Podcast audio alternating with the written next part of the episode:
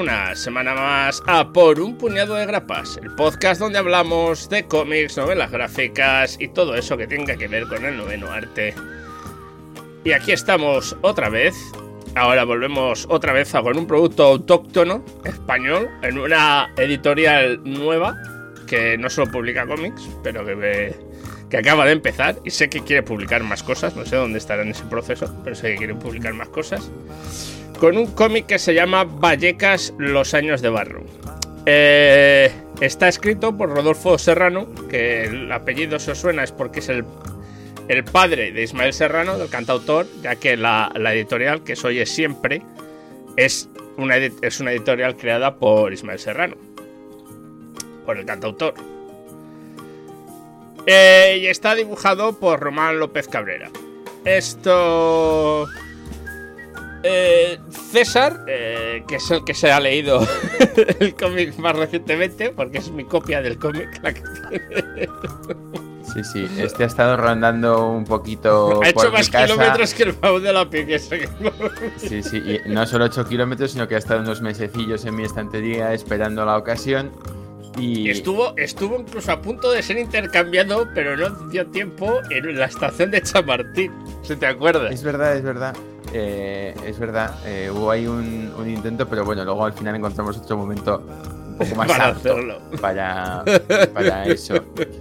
Y, claro, traemos, pues supongo que esta es eh, la primera o la segunda publicación de esta editorial de Hoy es Siempre, que me he puesto a buscarla y de hecho es que ni tan siquiera tiene una página web como tal, sino que está integrada en la página web de Ismael Serrano. De Ismael Serrano, sí.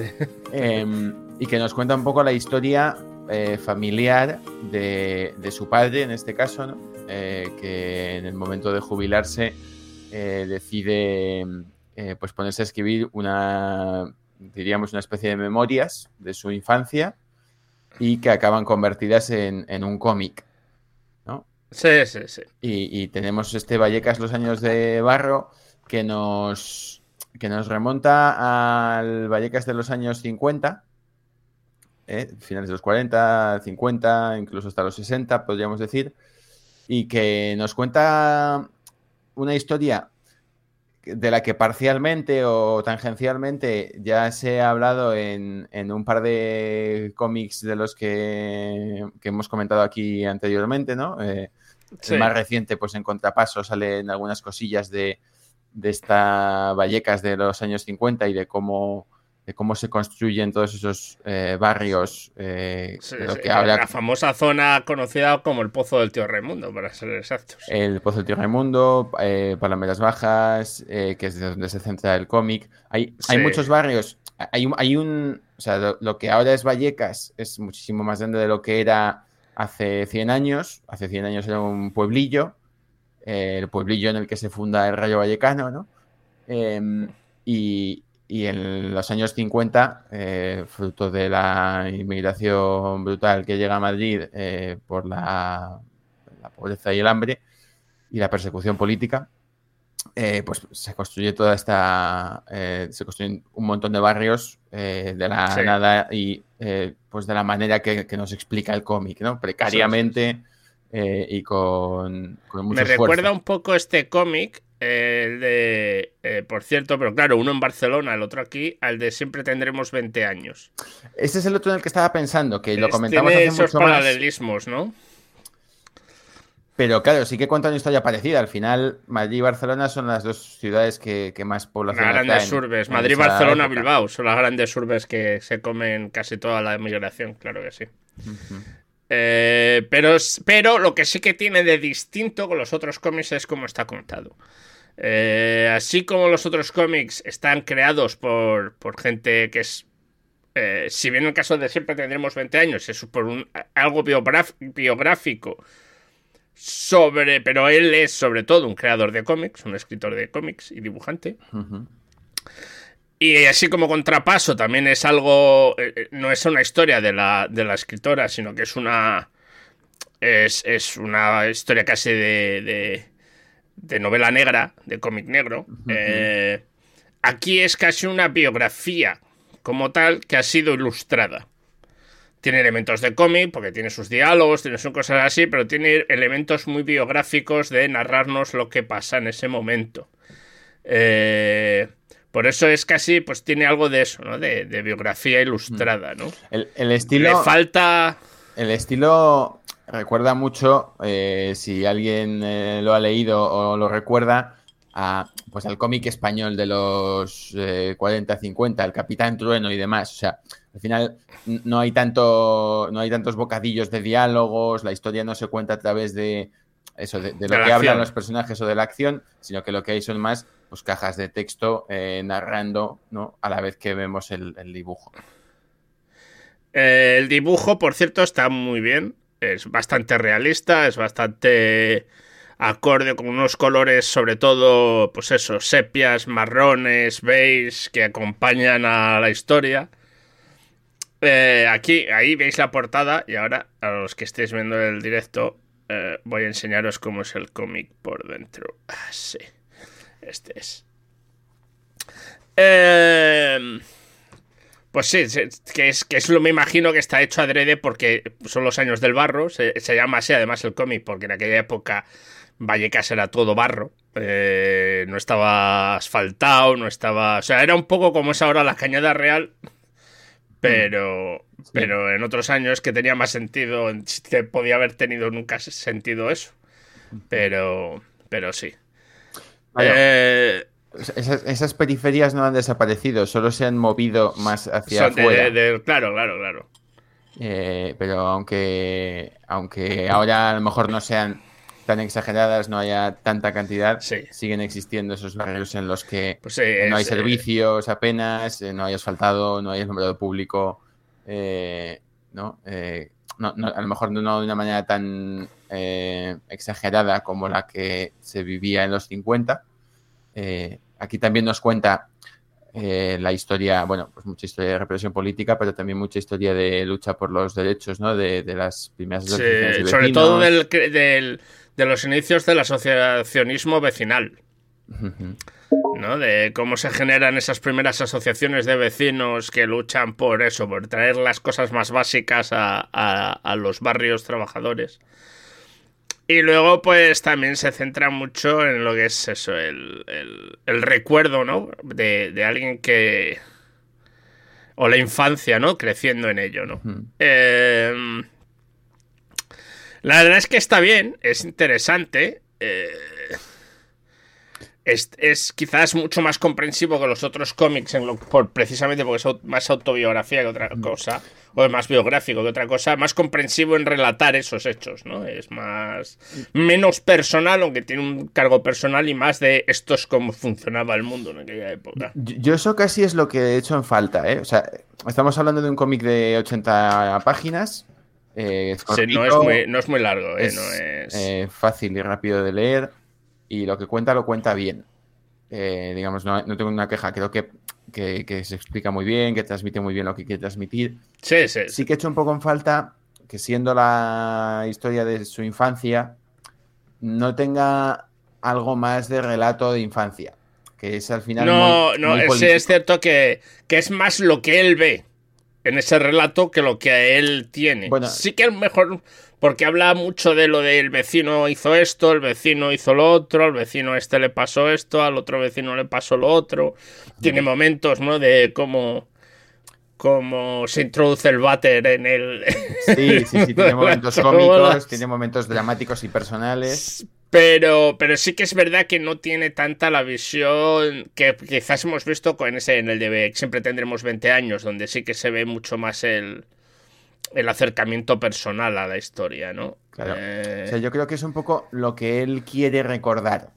Lo que él considera que claro, es claro, claro. ¿no? Claro, claro. Y, a lo mejor, pues para él, eh, al final es elección del autor, ¿no? Él no considera memorable, pues a lo mejor otras cosas más pequeñas de, de, qué hacía en su día a día. También habrá un punto personal que pues, no me apetece hablar de esto porque era mi vida y no.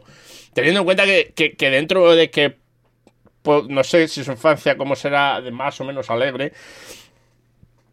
me imagino que hay cosas duras que a lo mejor no te apetece mucho hablar de ellas, de lo, personal. A mí me parece que, que aún así está bastante conseguido, sobre todo para alguien que viene del periodismo, no de escribir cómics. Eh, y al fin y al cabo es un relato muy interesante, sobre todo por lo que tú dices, porque las márgenes no, no es que hayan desaparecido, es que se han movido, se han ido más al, exterior, quizás incluso más precarios que antes, ¿no?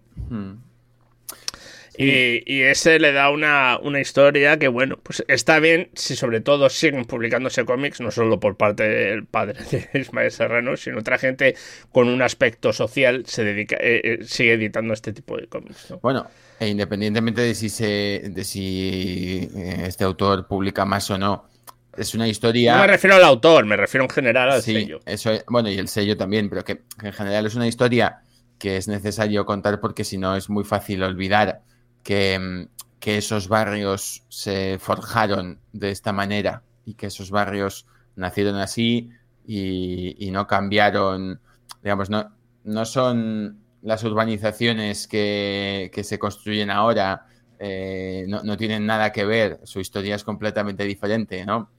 Eh, nos, imaginamos pues cómo se crea un barrio, pues porque hay un negocio detrás y alguien eh, consigue mm, eh, legal o ilegalmente que aquello se declare urbanizable y entonces montan unas aceras y unos alumbrados públicos y luego hacen casas. Esto es todo lo contrario, esto es ¿no? la historia que también aparece en contrapaso, ¿no? De, las casas que se construyen de noche, ¿no? De, cómo se, se, aprovecha una legislación que, mm, que, viene de muy antiguo que permitía construir durante la noche, digamos, y que si aquello tenía eh, tejado al amanecer, pues ya no se podía tirar. Pues ya estaba, tenía paredes y tejado, pues ya estaba. Y así se construyeron eh, muchos barrios de muchas ciudades, también en, Valladolid, eh, el barrio de las Delicias, antes de esto, en los años, a principios del siglo XX, se construyó así.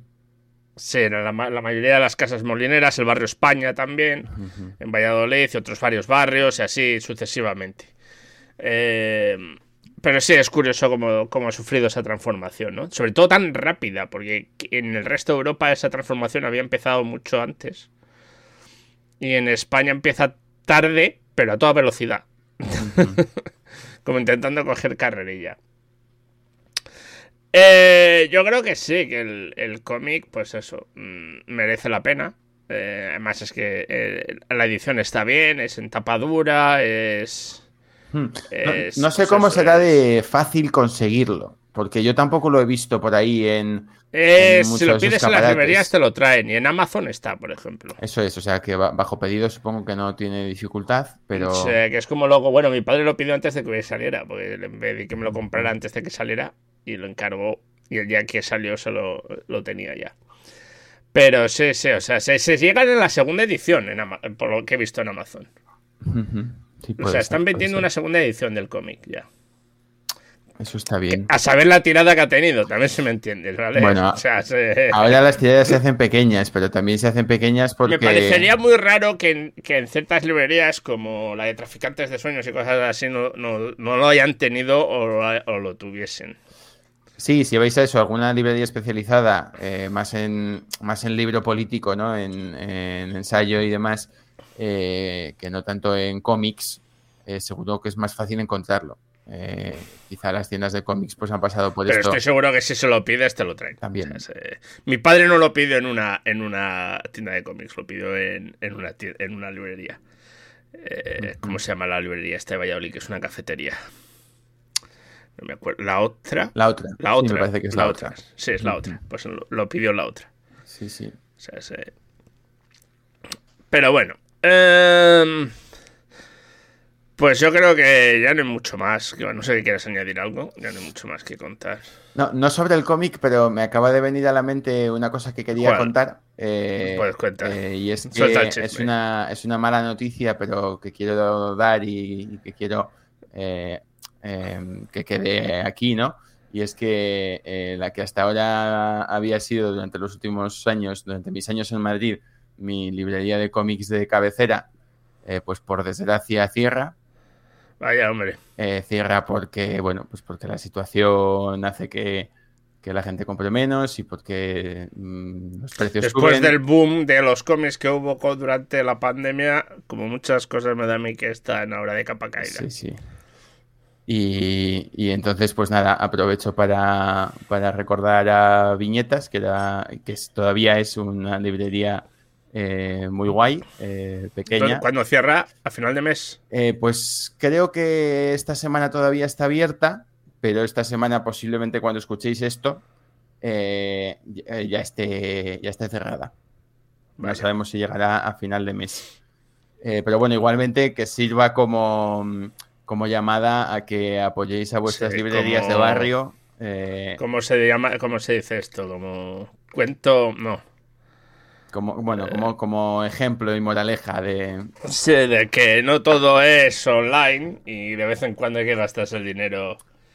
Bueno. Y más en España, donde la diferencia de precio entre comprártelo en Amazon y comprártelo en una de estas o comprártelo en tu tienda de cómics de cerca eh, va a ser casi idéntico si no es el mismo. Bueno, y, no solo no, no, solo eso, no solo el tema del precio, no solo el tema de, que te lo traigan a casa. Eh, yo creo que se pierde, eh, perdiendo librerías como viñetas, se pierde pues el trato de, las personas que te atienden, de las personas que te recomiendan, las conversaciones, el el, vivir un poco eh, la lectura. El lugar físico donde los, los, los, fricazos del cómic nos, nos gusta aparecer de vez en cuando y hablar de ciertas cosas. Eso también es cierto. Y, esos espacios pues, pues desaparecen si, si no los apoyamos y si no eh, invertimos en ellos. Como dijo Blade Runner, se perderán en el agua como lágrimas en la lluvia. Esos recuerdos se perderán, efectivamente. Eso, efectivamente. Eh, pues sí, sí, la verdad es que tuvieron un boom así interesante durante lo durante la pandemia, porque claro, la gente en casa, igual que tuvieron un boom otras cosas. La literatura y los juegos de ordenador y los de mesa y los juegos de sí, las miniaturas y todo esto, pues ahora, o los ordenadores, y ahora pues todo, o Twitch, todo en el momento de todo lo que sube baja, sobre todo cuando no es gratis y están las cosas pues un poquito así más difíciles económicamente que estaban antes.